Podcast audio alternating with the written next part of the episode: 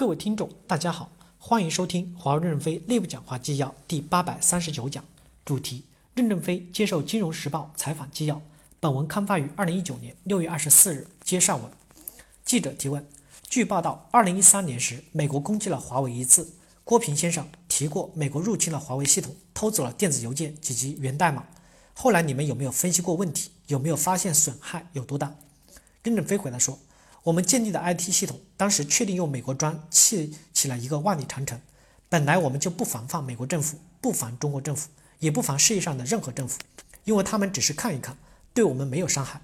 我们只是防恶性的竞争对手偷我们的机密技术。所以，我们建设 IT 网的方针就是不防所有的国家政府。如果都要防，网络的城墙不知道修多厚才行，成本会很高。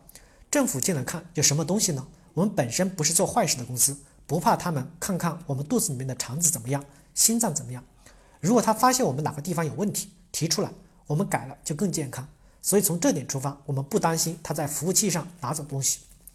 记者提问：美国的白宫，白宫有些人认为华为的背景跟解放军安全部有关系，甚至有一些人说孙总以前也是安全部里面工作的。对此您有什么回应？任正非回答说。美国也有很多的在军队从事不同工作的人，后来走向企业工作，甚至担任很高的职位。这种情况比中国还要多。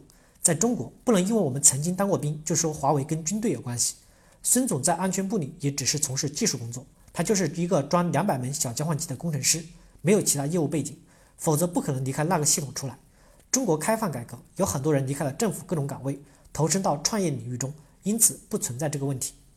华为与军队没有关系。与安全系统也没有关系，我们与中国政府就是遵守法律、依法缴纳的缴税的关系，除此之外也没有什么关系，我们完全是独立自主的。如果有关系就做得这么好，那有关系的公司太多了，中国早就繁荣富强了。就是因为华为可以独立自主地做自己的决定，做出超越世界的决定，我们才会做得更好。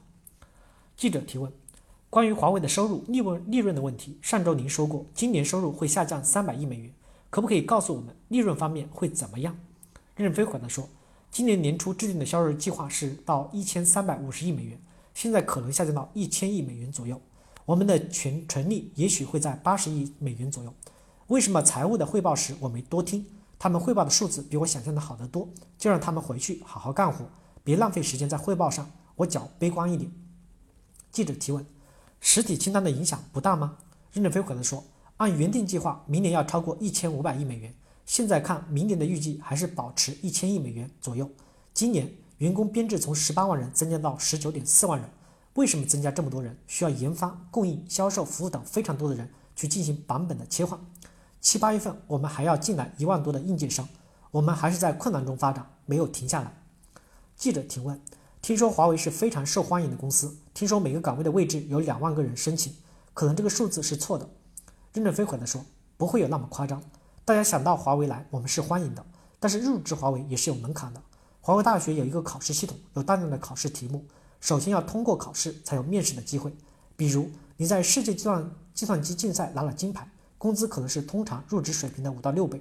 每年世界上产生四十个金牌获得者，我们今年挖了一批进来，薪酬定得比 Google 还高。